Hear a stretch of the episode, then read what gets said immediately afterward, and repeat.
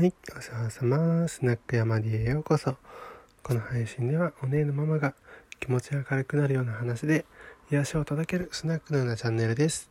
明日また頑張ろうって前を向ける人を増やすことを目的としています。さて、えっと、今日はね、ちょっとまあ、自戒を込めて、あのー、私は他力本願だったっていう話をしたいと思います。まあ本来ね、えっと、他力本願っていう言葉の意味はちょっとまあ、常用されてることと、あの、本当の意味っていうのは違うかもわかんないんだけど、えっと、ここでまあ、今日話す話っていうのは他力本願の意味は、えー、一応前提として、えー、ていうの？自分で動くんじゃなくって、他の人の、えー、力でもって、あのー、成功したいとうまくいきたいというふうに思うと。そういうふうな願いのことですね。だからまああのよくある自分のチームは勝ってほしいけどもそのために自分が、あの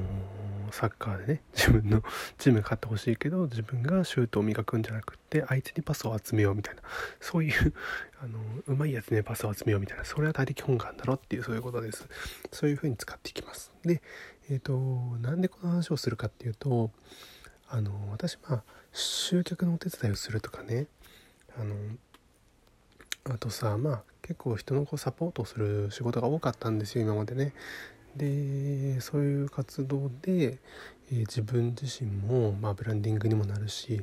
それが、えーと、自分にも向いてるかなと思ってたんだけどただまあ私、まあ、自分でこう言っちゃあれなんだけど結構意識が高い方であのー、世の中変えてやりたいって思いはすごい常にあるのね。なんだけどそういう人がやっぱりそう率先して自分が行くんじゃなくって人をサポートするってそういう風に回るってのはやっぱ違うなという風にちょっと思いましてで最近妻とねネットショップみたいなものを始めて妻をまあ代表としてねそっちのセンスとか何、え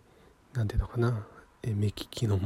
部分で私はあくまでも仕組みを作っていくっていうそういうサポートの裏方でやっていこうと思ってたわけよ。ただまあこれもさ思ってみれば